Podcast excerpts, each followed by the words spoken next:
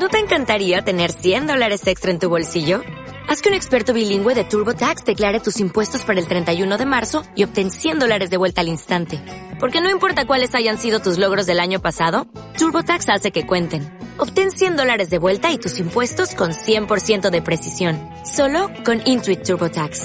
Debes declarar para el 31 de marzo. Crédito solo aplicable al costo de la presentación federal con TurboTax Full Service. Oferta sujeta a cambios o cancelación en cualquier momento.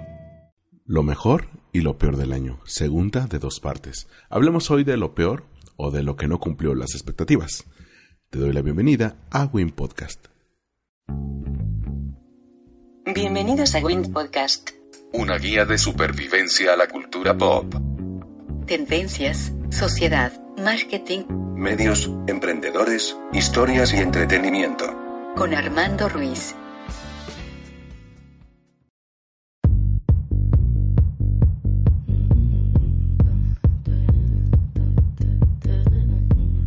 Ahora sí empieza lo bueno.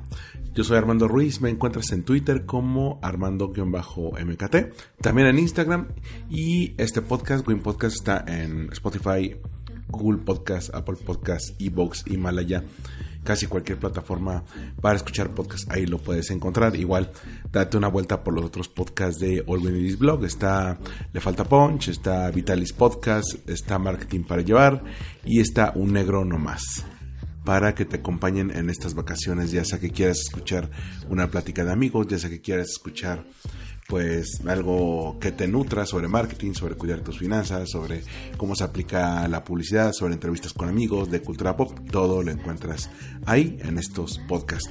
Y bueno, pasemos a lo peor del año. Ojo, aquí hay algunos algunos disclaimers, algunas advertencias.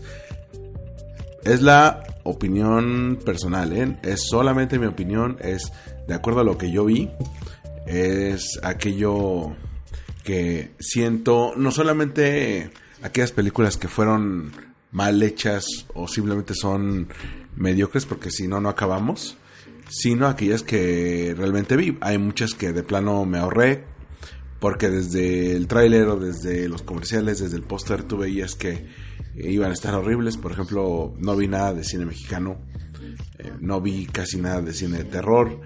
Eh, hay películas como Terminator Salvation o Men in Black International, es, que de plano me las ahorré, la verdad no, no consideré que fuera necesario verlas. Hay varias series también que todo el mundo andaba, dice y dice que había que verlas, que también me las me las brinqué de por sí como viste eh, o más bien escuchaste en el episodio pasado pues sí, tuve un año para ver muchas series y aún así no me daba abasto. Muchas de estas películas no son tal cual malas, muchas veces son decepcionantes y por eso la canción con la que abrí este podcast es eh, Bad Guy de Billie Eilish. ¿Por qué? Porque creo que esta canción ejemplifica muy bien este tipo de series, este tipo de cine. La canción eh, Bad Guy fue nombrada por Rolling Stone la mejor canción de 2019. A mí particularmente me parece buena canción, me parece pegajosa, me parece agradable. No me parece una canción sobresaliente, me parece una canción hecha con hueva, me parece una canción hecha con todo el varo del mundo en un estudio en el que se agarraron a una chica que se veía joven, que se veía eh, con potencial para ser viral, que se veía apática, desganada y dijeron, pues te vamos a hacer una estrella. Y resulta que a mucha gente le gustó esto a pesar de que comparado con otros años, comparado con otros artistas, simplemente es una canción que se hizo sin corazón. Y creo que así muchas películas de este año, muchas películas apantallaron, muchas películas se ganaron buenas críticas, no necesariamente quiere decir que son buenas, ya con el tiempo uno aprende a verles los hilos. Y de nuevo, solamente mi opinión personal, así que comencemos fuerte.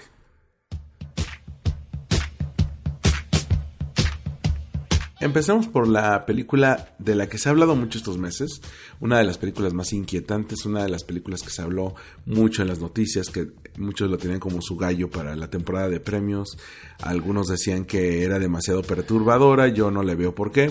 A mí personalmente me parece una película a pantalla pendejos, disculpen el francés, y es Joker, la película del Guasón con Joaquín Phoenix. ¿Por qué decir esto sí? bueno, la premiaron en el Festival de Venecia y todos los críticos dicen que es increíble, que te habla de la lucha de clases, que por fin le dan un, un origen cinematográfico a este villano, que muchos dicen que está mejor esta interpretación que la de Heath Ledger, que la de Jack Nicholson, que la de Jared Leto, que es una película que habla de la sociedad, que ha sacado un montón de memes. Bueno, yo creo que aquellas personas que están endiosando la película Joker tienen muy poco bagaje cinematográfico. De por sí es una película que le copia, le copia descaradamente a un montón de películas. Sin, digo, las más obvias son El Rey de la Comedia y Taxi Driver de Martin Scorsese. Hay que recordar que en un principio se decía que Scorsese sería quien, quien dirigiera esta película. Al final no le llegaron al precio o él estaba con The Irishman, no sé. Lo cierto es que el Joker es de esos personajes que son de los más intrigantes en cuanto a los cómics. ¿Por qué? Porque no solamente rivaliza con Batman en cuanto a destreza, en cuanto a inteligencia, y a veces está hasta un paso adelante al, nivel de que Batman tiene que tratar de evitar todo el caos que va a generar el Joker o tratar de contenerlo antes de que este ocurra. Hay muchas historias de origen del Joker, la más conocida, la que juran y perjuran que, que se usó como referencia para los actores, no necesariamente para el guion, es de Killing Joke, esta historia de Alan Moore, en la que vemos como una persona perfectamente normal, con una vida promedio, que de repente tiene la posibilidad de una vida en familia, pues un mal día lo pueden hacer caer en la locura, y es la locura que el Joker trata de, de infundir en otras personas, ¿no? Te habla de, de la caída de un hombre a la locura y tristemente en esta película no se ve. En esta, en esta película se ve a un Joker que de por sí ya se toma un atajo en cuanto a guion que denota una hueva, una flojera de parte de los guionistas, que es que su risa se debe a una condición médica, ¿no? Entonces, pues ya, ¿a qué le justificas la risa? ¿Qué explicación tiene la risa? Más que es involuntaria, entonces ahí ya recorres la mitad del camino porque ya no tienes que ver cuestiones como, pues una persona normal que cae en la locura a través de una serie de cuestiones adversas que están más allá de su control, sino bueno, ya, simplemente falta eso, ¿no? Que, que algo lo empuje y de repente ves que es una persona con un problema mental, que le dan un arma y, que lo llevan al extremo, entonces al extremo de que lo corren de la chamba y de que lo presionan en el metro y esto lo orilla a cometer asesinatos, ¿no? Y el guion tiene un montón de agujeros, por ejemplo, si mata a la madre, ¿Por qué nadie sospecha de él si la matan ahogándola con la almohada? ¿Por qué no dicen, oye, el hijo estaba junto a ella, ¿por qué no fue él el que la mató?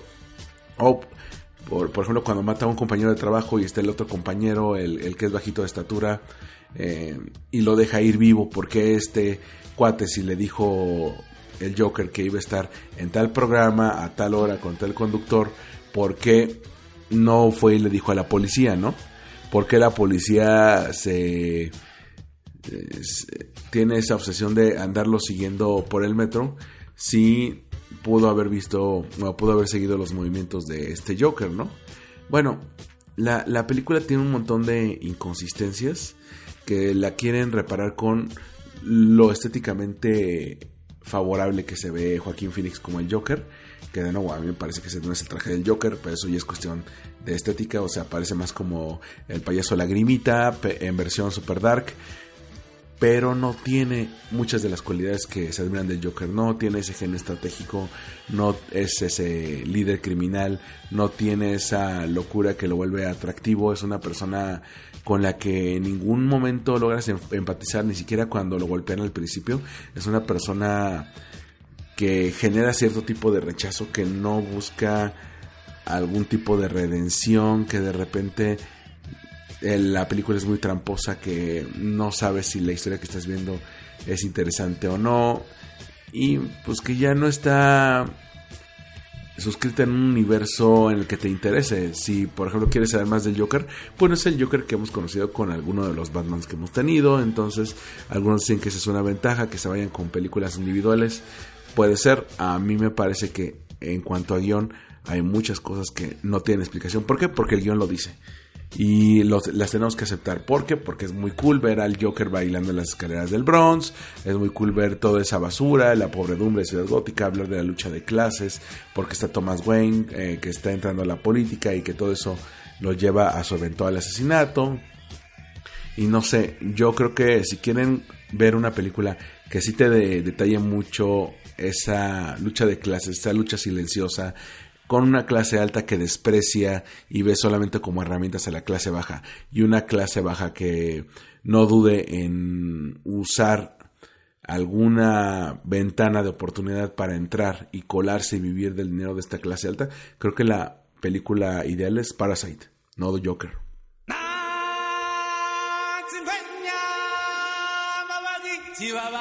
Luego un par de decepciones de Disney, ambas remakes de sus películas animadas. Una de ellas es El Rey León de Lion King, que, ok, es una película animada, no es una live action, es una película animada por computadora, tanto que la nominaron así en los Annie Awards. Y la bronca con esto es que la película no tiene corazón, fue hecha sin alma, fue hecha al pie de la letra de la versión caricaturizada, de la versión en 2D, lo cual hace que se pierda la sorpresa, que solamente se limiten a cumplir, que en otras ocasiones quiera hacer eh, políticamente correcta, que meter una canción con Beyoncé porque ya le habías pagado a Beyoncé para que estuviera en el cast. Eh, de repente el humor de Timón y Pumba no, es, no está al nivel de la versión animada. Los personajes no tienen ningún tipo de expresión facial porque tienen que ser realistas. Y por otro lado, Aladdin. Aladdin a mi parecer mm, es de las mejores películas animadas de Disney en lo que se conoce como el segundo renacimiento, esta etapa entre el 89 y el 2004 en el que Disney sacó una nueva camada de películas animadas que le hizo ganar prestigio y premios y reconstruir sus estudios animados y en el caso de Aladdin me parece que también decidieron irse por lo políticamente correcto. Creo que la mejor Prueba es la canción de Jasmine, que es la única canción que se canta dos veces, que no viene al caso con la trama, que no la supieron meter bien, tan no la supieron meter bien que tienen que detener toda la trama para que la chica pueda cantar. Un Will Smith que trata de hacer lo mejor que puede, pero pues al tener todas esas contenciones en cuanto a guion, de que se vea muy tranquilo, no, no alcanza los niveles de locura de Robin Williams, secuencias que carecen completamente de Ángel como la de la canción del príncipe Ali, que es una locura en, en la versión animada aquí se nota que fue así como desfile, ya ni les voy a decir de carnaval de Veracruz, no, el carnaval de Veracruz está bien hecho, o sea, este fue así un estudio y ni le muevas tanto, y nada más que le bailen tantito, que no muestre tanto la magia, no está bien hecho. Y el tercer acto que no sale la serpiente, no sé, es, es una es una película muy triste, la verdad. Y, y, si no les dicen que fue Guy Ritchie, el mismo de Snatch y el mismo de Sherlock Holmes, el que hizo la película, ni se nota, ¿eh? No tiene nada de, del estilo del autor. O sea, si esto le agregan Dumbo, que también tuvo críticas bastante deplorables, estamos viendo cómo Disney le paga a directores eh, que ya demostraron su valía creativa. Por ejemplo, a mí, John Favreau, antes del Rey León y antes del Libro de la Selva, me encantó lo que hizo con Chef, o sea, independientemente de lo que hizo con Iron Man. Chef me parece una de las películas con más corazón que, que, ha, hecho, una de sus eh, obras creativas más importantes. Y de repente ves a él, a Guy Ritchie, a Tim Burton, que les pagan una lana y sabes que haz algo, pero no hagas algo tan autoral, haz algo que sea como homologado para que los niños lo puedan ver y que todo sea como marca Disney. No, se pierde algo ahí.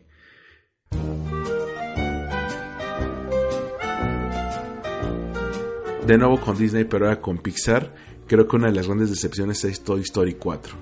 Sí, mucha gente la adoró, mucha gente dice que está a la altura de las tres primeras.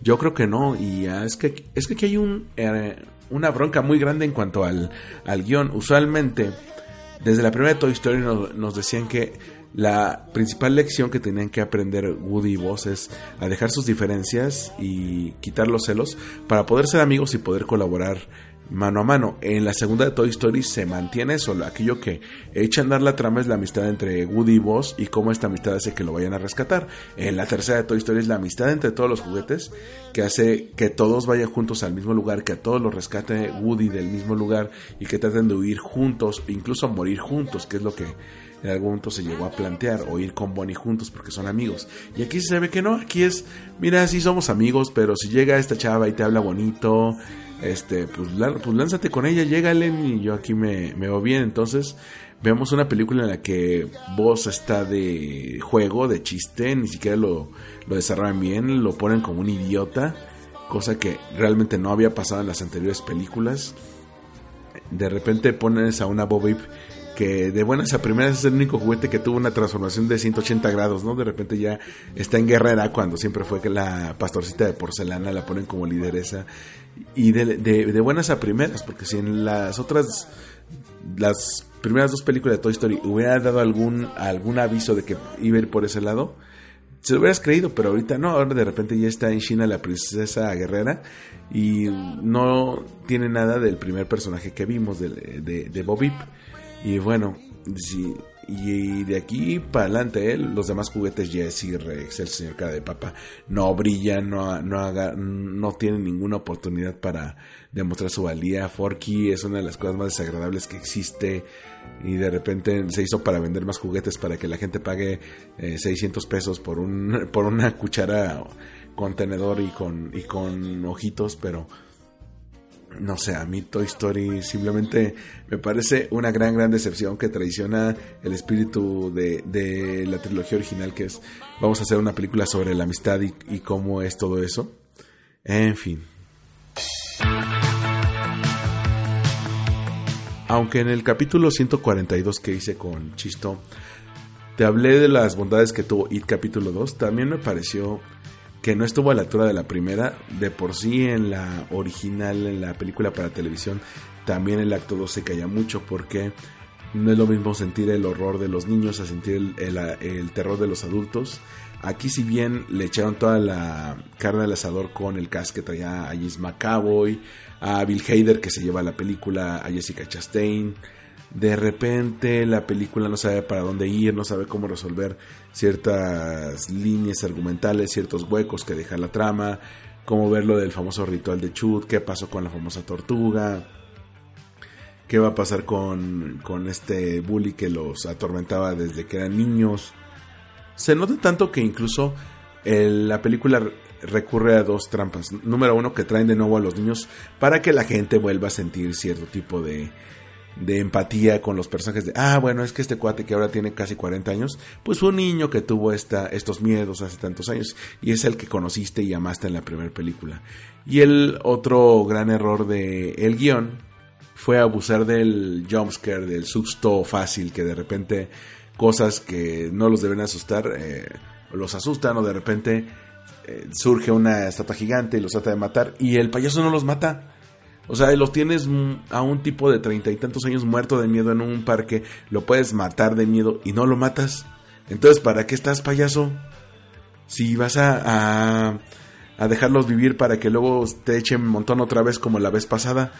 O sea, abusan mucho del susto y de repente vamos a retomar tus sustos de cuando tenías 12 años y pasajes que no pudieron haber entrado en la primera parte porque estaban justos de tiempo era una, es una película que trata de hacerlo mejor. Digo, al final de cuentas las dos partes como una sola pueden funcionar bien, pero es una película que no está al nivel.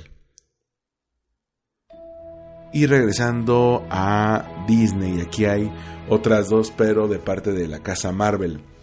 Una de ellas es Capitana Marvel, Captain Marvel, que también hubo un montón de discusión de que si la película es feminista, que si la criticas por ser un maldito macho heteropatriarcal, eh, heterosexual, hombre, algo así. No, yo creo que el personaje es uno de los personajes más poderosos y más interesantes que tiene el universo Marvel desde los cómics. O sea, yo ubico a la Capitana Marvel desde que era Miss Marvel por ahí de los 2000 en unos cómics que tenía mi hermano. Y una vez que conocía su historia, todo el dolor que traía, todas las experiencias eh, dolorosas que cargaba a cuestas, decía, este es de los personajes más importantes y no sé por qué nunca lo ponen al nivel de los grandes. Luego ya le hizo justicia a la editorial y le dan esta película que está muy mal escrita, muy mal dirigida, confusa. De repente los giros que quieren dar a la trama no funcionan Brie Larson se ve incómoda, se ve que no está a gusto, se ve que está por cumplir. Jude Law trata de hacer lo que puede, pero también no tiene mucho con qué trabajar. La historia sí está en la mitad de los 90, pero tiene unos giros muy extraños como por qué es que Nick Fury queda tuerto por esa tontería o qué onda con los Skrulls, por qué no habían aparecido en todo este tiempo, que luego ya te dan una idea en la siguiente película de la que voy a hablar, que es Spider-Man Far From Home. Usualmente las de Spider-Man son como las pizzas, incluso la más, la más mala es buena. Y las dos películas con Tom Holland, la de Homecoming y Far From Home, a mí me parece tan aburridas. A lo mejor yo no soy target porque van para un público más adolescente, pero de repente por meter tantas cosas dejan fuera a otras cosas del universo de Spider-Man, no meten a Harry Osborn, no meten a Gwen Stacy, no meten a Mary Jane. No, Flash Thompson es un idiota cuando debería ser como el principal bully de Peter Parker. Ahora sí le echaron ganitas y metieron a J.K. Simmons como Jonah Jameson y quién sabe qué vaya a pasar, porque la verdad la película no tiene un, un puerto seguro al que quiera llegar. ¿sabes? Nada más sabes que viene un villano, lo tienes que vencer. Al, final el villano, por más Jay Gyllenhaal o Michael Keaton que sean, son completamente prescindibles. Todo está para que le construyan un paso más hacia la siguiente aventura de Spider-Man. Y la bronca es que después de haber visto en el mismo año, tan solo unos seis meses antes, Spider-Man Into the Spider-Verse, la verdad es que Far From Home se queda muy, corta, muy corta. Eh, se queda como un experimento así amateur. Queda bien como todo lo que hace Marvel, en el que tratan de no generar grandes cambios en el universo, porque solo van a dejar para películas de mega eventos como pueden ser Infinity War o Endgame. Entonces son películas para jugar a la, segura. Por eso Captain Marvel y Spider-Man Far, From Home son grandes decepciones. Hablando de Marvel, híjole, esta era de Fox. Después la compra Disney, la enlata o amenaza con enlatarla y la lanza en versión deslactosada light, que es Dark Phoenix, X-Men Dark Phoenix que te la vendían como la gran conclusión a la saga de los X-Men, que empezó desde el año 2000, porque hubo una trilogía original de los X-Men, de repente hubo las tres películas de Wolverine, que de, las tres pues nada más la última está buena. Está la tetralogía Reboot, que también sirve como precuela, que incluye X-Men First Class, luego Days of Future Past, luego Apocalypse y finalmente eh, Dark Phoenix, que de nuevo es un refrito de X-Men 3, trae de nuevo la historia de la Fénix Oscura con el mismo guionista de la Fénix Oscura y aún así no lo saben hacer. De repente salen unos villanos que son como los Skrulls, pero no les dicen que son los Skrulls, pero hacen lo mismo que los Skrulls, es decir, se convierten en otras personas y de repente no sabes de qué planeta vienen ni por qué lo están haciendo y por qué son malos y para qué quieren la, la Fénix.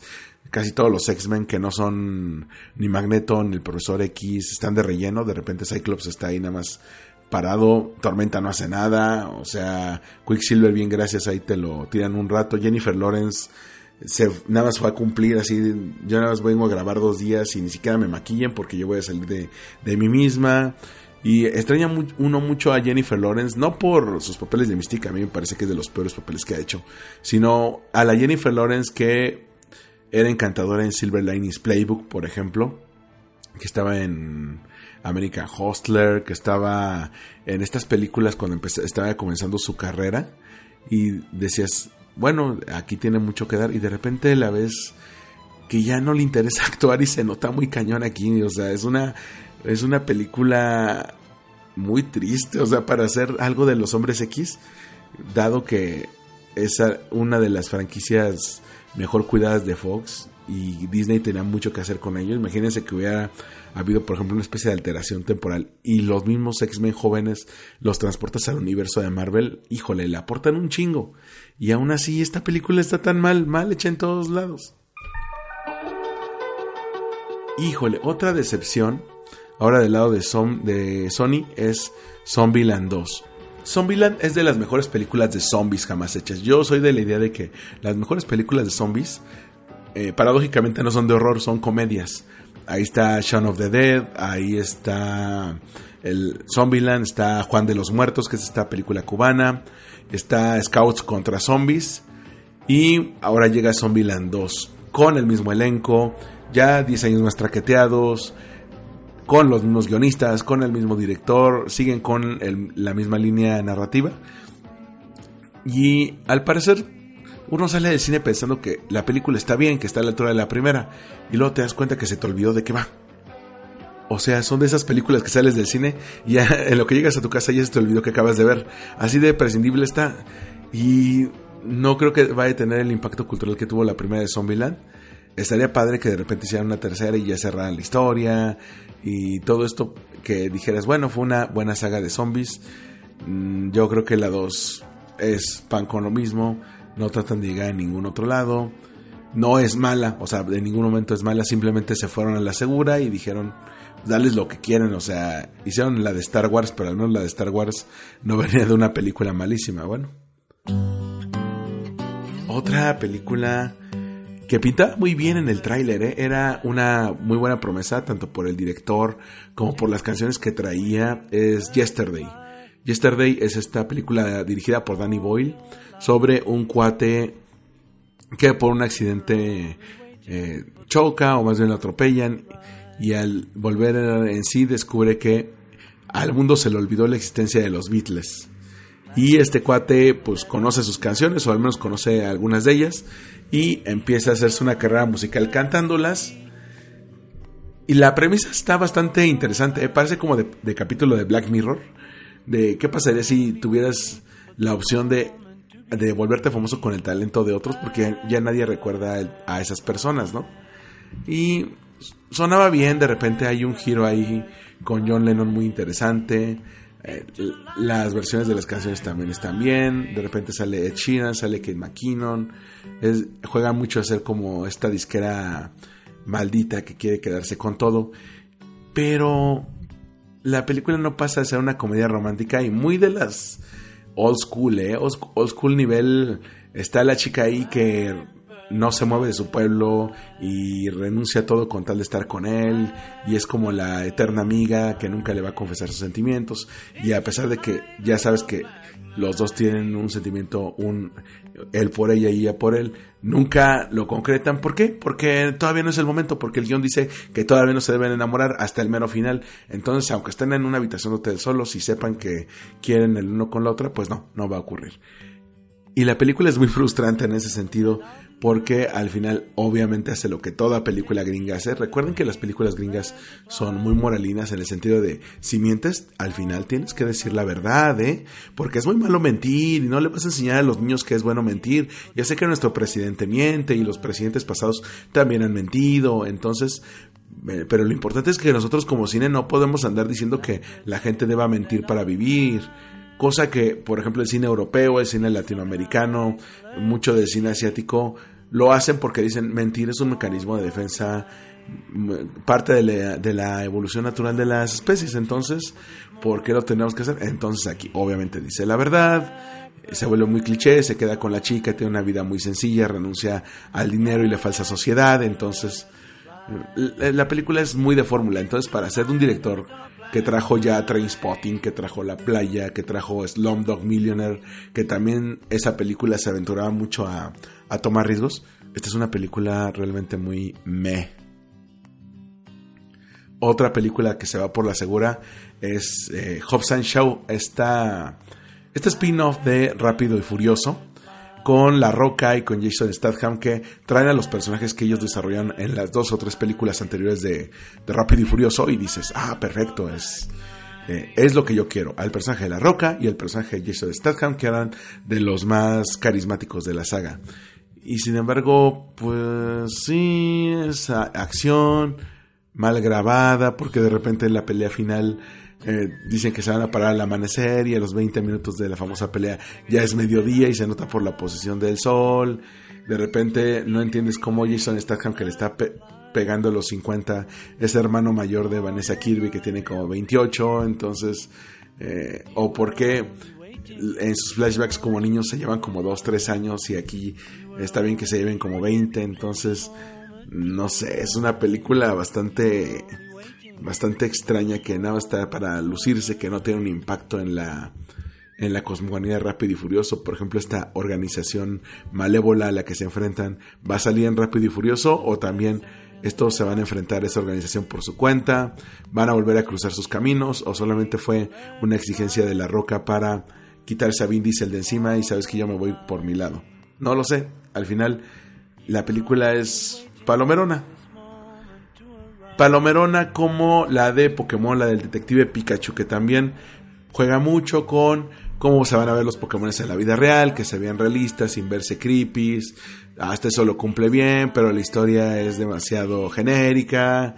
De repente, tú sabes que el mundo Pokémon tiene un montón de cosas que hace que la gente que o ha jugado el videojuego o ha visto la caricatura, pues le vea cierto interés, ¿no? Por ejemplo, las batallas Pokémon, la liga Pokémon, este un equipo maligno que trata de conquistar el mundo y aquí no hay nada de eso, hay un qué raro que en Hollywood hagan esto, un malévolo corporativo que está tratando de, de por medio de, de, su líder, apropiarse de un poder de los Pokémon, ¿por qué? Para un beneficio personal o empresarial, y de repente tienen que salvar a toda la ciudad, porque ahora resulta que es una ciudad eh, Pokémon donde no, donde no se pueden pelear, entonces dices, ah, bueno, que... Y de repente pones a Ryan Reynolds como Pikachu, porque es Ryan Reynolds, entonces, pues no está mal, pero no sé. Es una muy buena película para llevar a los niños, pero pues, también son esas películas que al día siguiente ni te vas a acordar de ellas. Y para cerrar esta lista en cuanto a cine de lo peor del año, quería dejar lo peor, lo peor, lo peor, realmente horrible hasta el final. Y esto es Cats. Hace un par de días salió en, el portal de Filmsteria una una nota, un texto mío en el que hablo de cuál fue la bronca con Cats, porque aquello que sonaba como una buena idea en el papel o en la junta directiva, que yo me imagino a los del estudio de Universal, cuando va Tom Hopper y les propone la idea de, la película, todos dijeron, ah, perfecto, mira, es el cuate que dirigió Los Miserables, que ya ganó el Oscar por el discurso del rey, que tiene también en sus saberes la chica danesa, que le dio el Oscar creo que a Alicia Vikander.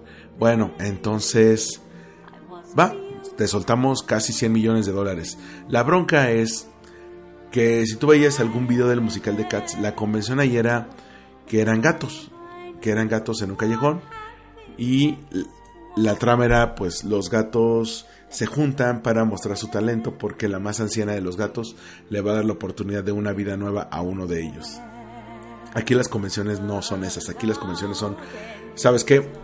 vamos a hacer, como ya le pagamos un montón de dinero a Taylor Swift, Idris Elba, Judy Dench, Ian McKellen, Jason Derulo, Rebel Wilson y a no sé cuántos más, para que aparezcan con sus lindas caras en Cats, pues tenemos que hacer que se noten que son ellos, pues ya les pagamos. Entonces se crea esa convención de que no son gatos, son personas vestidas de gatos, entonces de repente las ves desnudas, pero las colas se les mueven, pero se les nota el pelo muy cortito, que es como, no sé, es demasiado inquietante, ¿saben? Es, bien lo decían algunas reseñas, parece como una versión muy extraña de porno para furros, o sea, para, para estos pervertidos que les gusta vestirse de perro y jugar a que son perros y, ponerse disfraces, o sea, es muy muy inquietante porque los gatos no tienen cara o alguna eh, facción de gatos, salvo que les ponen bigotes computarizados, pero no tienen nariz de gato, no tienen ojos de gato, son ojos pequeños, que se les nota la boca, la boca humana, los rasgos son muy inquietantes porque si esto se queda en los gatos, pues ya aprendes a aceptar la convención, pero de repente ves ratones que ellos dicen que son su entretenimiento y también su cena, y los ratones son niños. O sea, ratones con cara de niños y dices, maldita sea, ¿qué, qué, qué clase de pesadilla estoy viendo? Y de repente salen cucarachas y las cucarachas son modelos, así mujeres en sus veintes, que por su cara supongo que son modelos, vestidas de cucarachas y de repente bailan y de repente a una de ellas la agarran y se la comen los gatos y dices, número uno, guacala y número dos, ¿por qué carajo estoy viendo a gatos con caras de personas comerse a cucarachas con cara de personas? ¿Qué es esto? Pesadilla en la calle del infierno, no mames. O sea, es una película que justamente por esto, de que los animales se ven tan extraños, tan inquietantes, y si no me crees, ve cualquier tráiler de Cats, no te deja enfocarte en lo verdaderamente importante que debería tener Cats, que es la historia y las canciones. O sea, si yo, si yo no te explico de qué va la historia, es muy difícil que alguien la cache, alguien que no está familiarizado con el musical. Y de repente las canciones son una tras otra, tras otra, como si el director se hubiera enfocado en cumplir. De ahora grábate esta y ya acabamos, órale, grábate esta otra. Y de repente hasta una canción con Taylor Swift, porque ya le pagamos, entonces que componga una canción para a ver si nos nominan para el Oscar. Entonces, más que ser una de las mejores películas musicales del año, como película musical es horrible, como película de circuito de premios es horrible, pero como película de terror es inquietante, es de las mejores películas de terror que he visto en el año. Todavía tengo pesadillas con ese tipo de, de gatos que tienen ahí. De repente ves a Rebel Wilson como el gato gordo, porque obviamente es Rebel Wilson, entonces es gorda, vas a ponerla de gato gordo, ¿no? Y de repente se abre la piel y abajo de la piel aparece otra piel, pero con vestido de noche. Sale James Corden, que canta horrible. Jason Derulo, que de repente lo pone a hip hopear. Judy Dench, que no canta. Ian McKellen, que no canta. Y de repente tú ves a gatos que son muy jóvenes, a gatos que están con personas en sus 20. Y de ahí das el brinco a Judy Dench y Ian McKellen, que andan por los 70, 80 años. Y dices que no hay gatos en medio, gatos con cara de gente cuarentona, cincuentona. O sea, porque hay o muy jóvenes o muy viejos, ¿no? Entonces la, la, película a veces es más larga que, que la cuaresma, o sea, cuando crees que ya acabó, o sea, simplemente no acaba, hay otro musical y de repente la estrella de la, de la obra, la estrella del musical, que es Grisabela, que si tú googleas fotos de Grisabela en otros musicales de entrada, es un gato gris, por eso es Grisabela.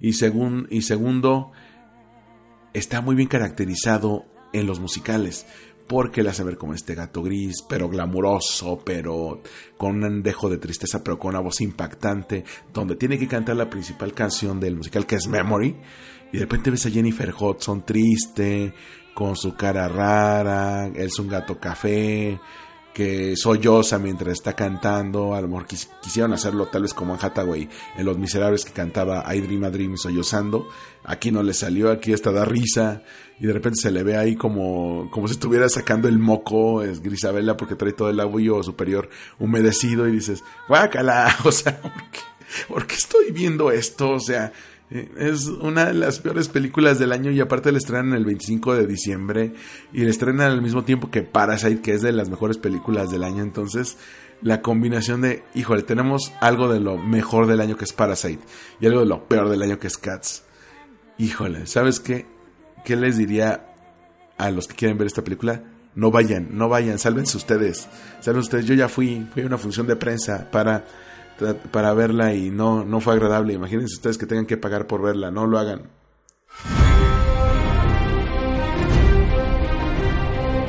Y para cerrar, la parte de las peores series que he visto. O al menos series que decepcionaron mucho. Y creo que aquí la primera que me lleva a la mente y por eso está esta música es Game of Thrones.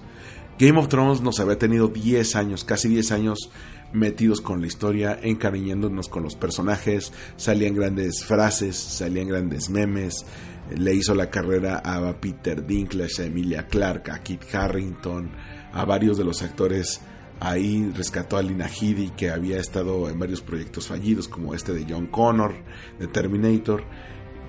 Y dices, wow, todo esto va para un fin para un final de serie épico de repente se tardan dos años en preparar esta temporada y dicen van a ser seis episodios, pero van a ser como de hora y media, es decir, como si fueran cada episodio una película. Y dices, va, te lo compro. Y de repente el desarrollo de personajes tan pobre. De repente decisiones que van en contra de la naturaleza de cada personaje. De repente un personaje que había, no había dado visos de locura, se convierte en la loca de los dragones, o sea, me imagino que George R. R. Martin les dijo hacia dónde iba la serie y cómo quería que terminara. Obviamente faltan dos libros por publicar y quién sabe cuándo vayan a publicarlos, probablemente nunca, probablemente después, quién sabe, y creo que ya no es relevante, ¿eh?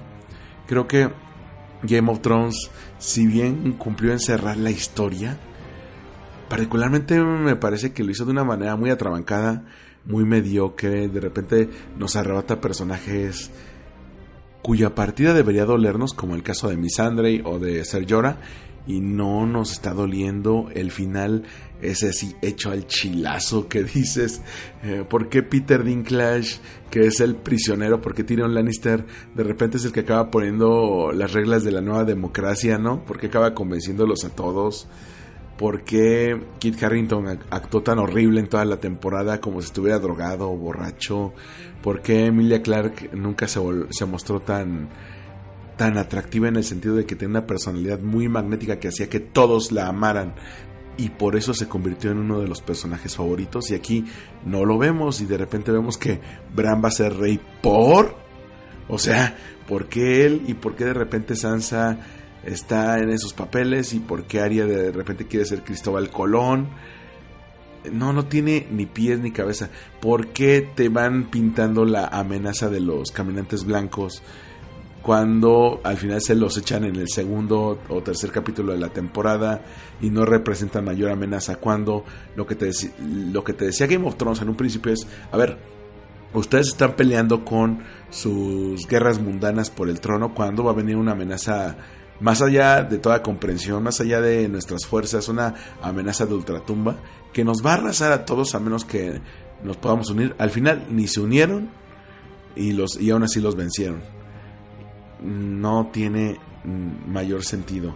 Entonces, sí, Game of Thrones me parece una gran, gran decepción. Al final nos vamos a quedar con la serie como un todo, pero no se nos va a olvidar que acabó muy, muy mal. Si quieres saber más de la opinión sobre Game of Thrones, te recomiendo el podcast 128 de Win Podcast, en el que junto con Shelly Moses, con Hugo Poque Juárez y con Carla Sierra Arzufi, mejor conocida como de Cocolizo, nos juntamos a echar el café y platicar de el final de Game of Thrones y qué impresión nos había dejado este final de temporada. Otra serie que también vimos o la gente ve, porque ya llevamos ahí dos temporadas que lo vemos, entonces viene la tercera temporada. De hecho, yo lo platiqué con Chisto en el podcast 142, que también hablábamos de IT. Es Stranger Things temporada 3 sí, elevan la vara, de repente ya no es el clásico drama escolar, de repente ya tenemos a los niños creciendo, ya están medio feos, ya están medio jodidos, esta, esta etapa donde todavía no eres, ya no eres niño, eres medio adolescente, pero todavía no eres un adulto y tienes el cuerpo deforme, así están nuestros protagonistas en esta temporada. De repente tienen muchas referencias a los Body Snatchers, a las películas Gore, a la Mancha Voraz. Y la bronca con Stranger Things es que ves esas cosas y dices, oye, es que todo esto ya lo vi en otro lado. O sea, ya lo vi en otro lado, nada más lo estoy viendo porque ya le agarré cariño a los personajes y quiero ver que no les pase nada y de repente al, único que le pasa algo es a Hopper. Pero la serie es una perfecta excusa para que Netflix llegue con los anunciantes y decirles, ah, ¿quieres anunciarte en nuestra serie? Eh, pagan una lana y vas a estar por siempre en nuestra trama. Entonces le puso una lana a Coca-Cola, también Burger King, The Gap, Smirnoff, un chingo de marcas ahí se, se fueron a anunciar en Stranger Things. Y al final la historia pues, era lo de menos porque dices, bueno, los niños ya sé que se, no se van a morir. O sea, no se van a morir. Hay personajes secundarios lo suficientemente prescindibles para echárselos. Por ejemplo, casi todos los nuevos, ¿no? El alcalde, el jefe de Nancy en el periódico, el científico ruso, todos los rusos que están ahí, porque ahora resulta que los rusos hicieron un, una base subterránea abajo del pueblo de Hawkins y nadie se dio cuenta, o sea, aparte en un pueblo bicicletero, o sea, si tú has ido a cualquier pueblo, en cualquier ciudad, sabrás que entre más chico el pueblo, todo el mundo conoce a todos y todo el mundo sabe qué está pasando a los alrededores, por eso tanto por eso tanto rumor de, ah, es que llegó el chupacabras, y eh, ¿qué crees que vinieron a secuestrar? ¿Y qué crees que se arribaron a las cabras? Bueno, imagínate que llegaron unos rusos y construyen un centro comercial con túneles kilométricos en el que tienen que excavar también cientos de metros hacia abajo y nadie lo notó así, nadie, el granjero, los vecinos, la policía, nadie notó que estaban construyendo eso.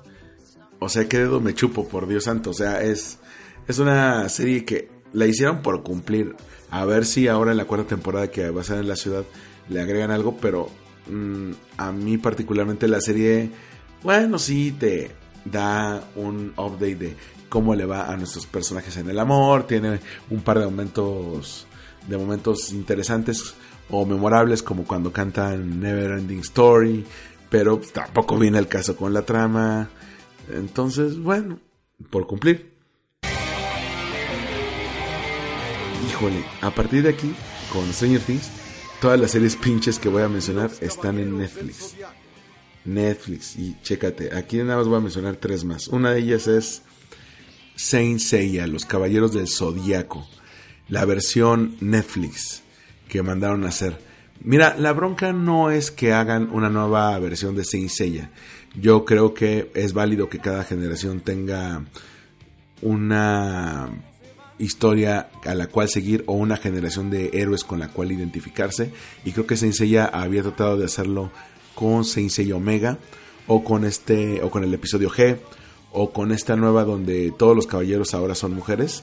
Son muy buenos experimentos. Ya si pegan o no pegan, pues al menos están intentando darle una nueva versión. Aquí lo que está haciendo Netflix es tomar la historia original, prometer que van a hacer una buena adaptación y le agregan un montón de cosas que no vienen al caso, que no vienen en, el, en, la historia original, que no le suman, le quitan acción, le quitan violencia, obviamente.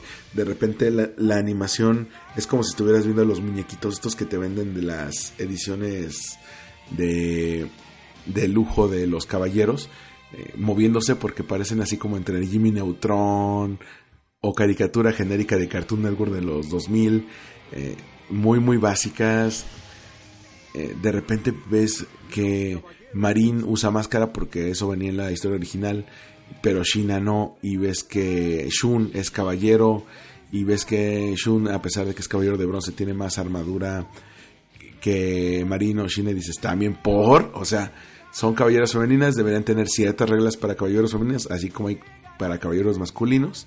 El doblaje es una cosa espantosa. En los podcasts de eh, hablemos de doblaje que son el 145 y el 149. Hablé con Terrami, con Necrófago y con Marta Violante sobre el doblaje y también mencionamos el caso de que para Saint Seiya originalmente se iba a buscar un redoblaje o nuevas voces porque Jesús Barrero, que era la voz original de Seiya, había fallecido hace cuatro años, entonces se había elegido a Enzo Fortuni, que muchos lo ubican por ser la voz de Drake en Drake y Josh, y realmente es una muy buena elección, pero de repente Netflix decidió que pusieran la voz de Darío Yazbek porque era actor de Netflix, porque salió en La Casa de las Flores, entonces es como poner a alguien de casa y el doblaje es una cosa espantosa, horrible, no va de acuerdo el personaje, ni siquiera está a la altura de los demás actores, porque también está Poncho Herrera como Yoga, el cisne, y lo hace bastante bien, lo bastante decoroso, pero yo digo, ¿por qué no lo hacen si no es para tantos, es una es una serie para complacer a fans, ¿por qué no pones un doblaje decente y ya? ¿Por qué esta obsesión con tratar de hacer las cosas a huevo mal? Y de repente no hay tanto tiempo dedicado a las peleas entre los caballeros, pero eso sí, le dedicas como media hora a una secuencia con una pinche alcantarilla que habla. Me gustaría decir que estoy inventándome esto, pero no, hay una secuencia en el que ella pelea con una alcantarilla que habla, literal. O sea, no tiene caso alguno. Y no sé cuántas temporadas más le vayan a dar a Saint Seiya. A mí me parece una cosa horrible, horrible. Si quieren ver algo a lo que le echan un poquito más de coco y un poquito más de corazón, aunque no es una buena historia, vean Saint Seiya Omega. Saint Seiya Omega tiene eh, muchas más ideas, aunque no las lleva a buen puerto, pero al menos trata de innovar. Aquí le fue tan mal que hasta Netflix dijo, ¿saben qué mejor? Traemos la serie original del 84 para volverla a poner en Netflix y que aquellos que se quejaron de Saint pues puedan ver el original para que no se anden quejando tanto. La segunda serie que quiero mencionar es You. Y a muchas personas les ha encantado You. Esta serie sobre un hombre llamado Joe que se obsesiona con una chica en una librería. La chica también tiene un historial de relaciones muy tóxicas pero Joe es un maldito sociópata que deriva en un psicópata que no solamente se obsesiona con esta mujer y se hace chaquetas mentales sobre cómo va a ser su vida juntos, sino que trata de quitarse del camino a todas aquellas personas que puedan interrumpir con su amor. Entonces, se quita a las amigas, se quita a los exes de la chava, a veces ya llega, llega a matar, entonces lo que más ruido me generó es que la gente decía, sobre todo muchas chicas decían, es que qué romántico es Joe, yo quisiera tener un novio como Joe que se preocupara tanto por mí y yo, como por, o sea, no has visto que es un maldito asesino, o sea, ¿cómo eso te parece romántico? ¿No sabes cómo acaba la serie? Efectivamente, imaginen cómo acaba la serie, así, ya se los voy a spoiler, la mata, mata a la chica porque la acaba encerrando en, en una jaula de cristal que tiene ahí para, según protegerla, la chica se trata de escapar, el cuate la acaba matando y se va al final a otra ciudad este tipo Joe para seguir con sus locuras en Los Ángeles. Entonces a mí me parece una serie muy perturbadora. Pueden ser de alguna manera bien hecha, pero no lo está. O sea, hay muchas cosas que dices, a ver, ¿cómo es posible que no lo hayan cachado? ¿Cómo es posible que alguien suelte su celular así? ¿Cómo es posible que tengan acceso, a los datos de una manera tan fácil? Que sea tan fácil ocultar un cadáver en el jardín de otra persona y inculparlo sin mayores pruebas. O sea, es una serie que se va muy por la fácil y, raya mucho en la mediocridad. Y por último, prima hermana de esta serie es Dirty Joe, que también es el mismo caso. Un hombre a todas luces que dice, este güey es un mal partido y una señora que se enamora de él a toda costa. No importa lo que digan de él, sus relaciones pasadas, los médicos, la sociedad, los hijos.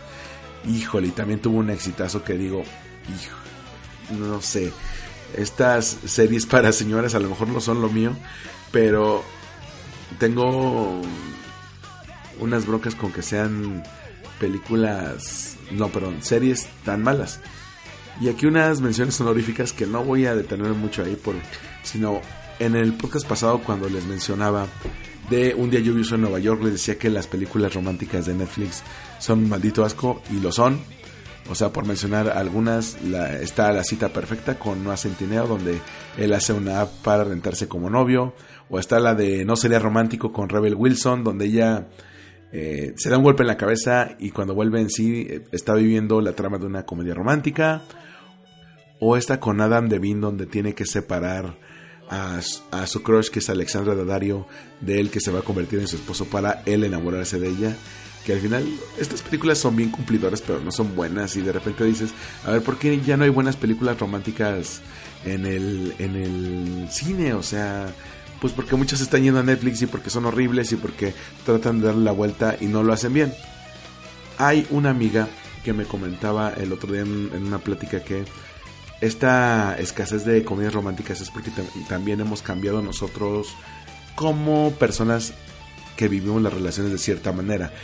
Ya somos personas que no nos comprometemos, que no asumimos riesgos, que nos desencantamos muy fácilmente a la primera de defectos que tiene la persona con la que estamos saliendo, le huimos. Entonces es común que a personas que ya no están tan enamoradas, pues ya no tengamos ese interés en las comedias románticas y por eso ya no hay tantas como había en los 90 o en la década pasada. Yo creo que no, yo creo que más bien hace falta buenas historias.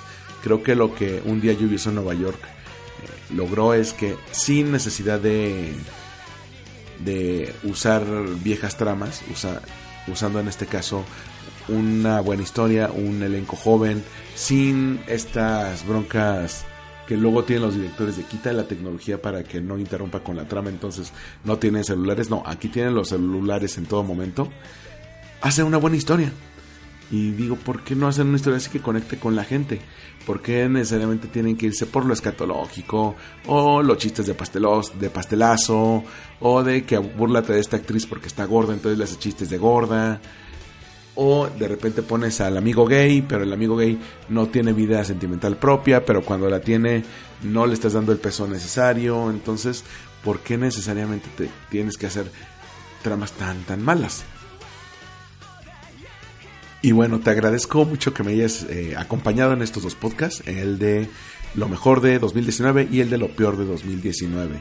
Sé que muchas de estas series o películas te pueden haber gustado, te digo, si difieres en alguna opinión, contáctame. Estoy en Twitter y en Instagram como Armando-MKT. También el Win Podcast lo puedes encontrar en Twitter y en Instagram como arroba Win Podcast. y te deseo un muy eh, buen fin de año 2019 y que comiences el año 2020 con todo. Este podcast va por su quinto año al aire con su temporada más larga con más de 50 episodios, ya vamos para los 60. En enero te aviso cuáles van a ser los próximos que vendrán. Vamos a tener uno sobre Guillermo del Toro y la exposición que tuve en Guadalajara de En casa con mis monstruos. Tendremos otro de Modern Love, esta serie de Netflix eh, muy buena sobre la columna del New York Times. Otro sobre creación de contenidos, content marketing y cómo ayuda a tu empresa y a tu marca.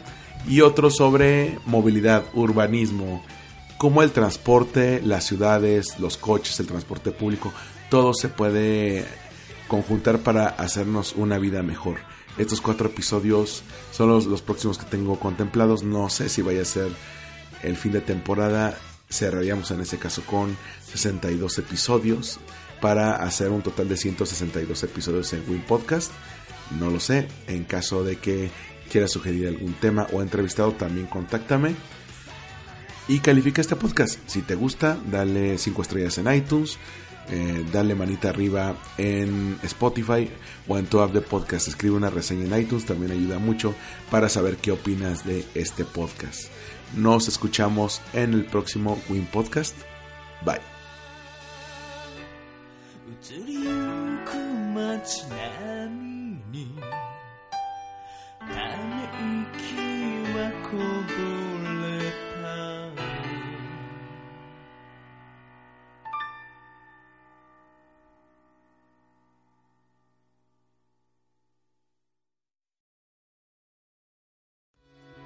Esto fue Win Podcast.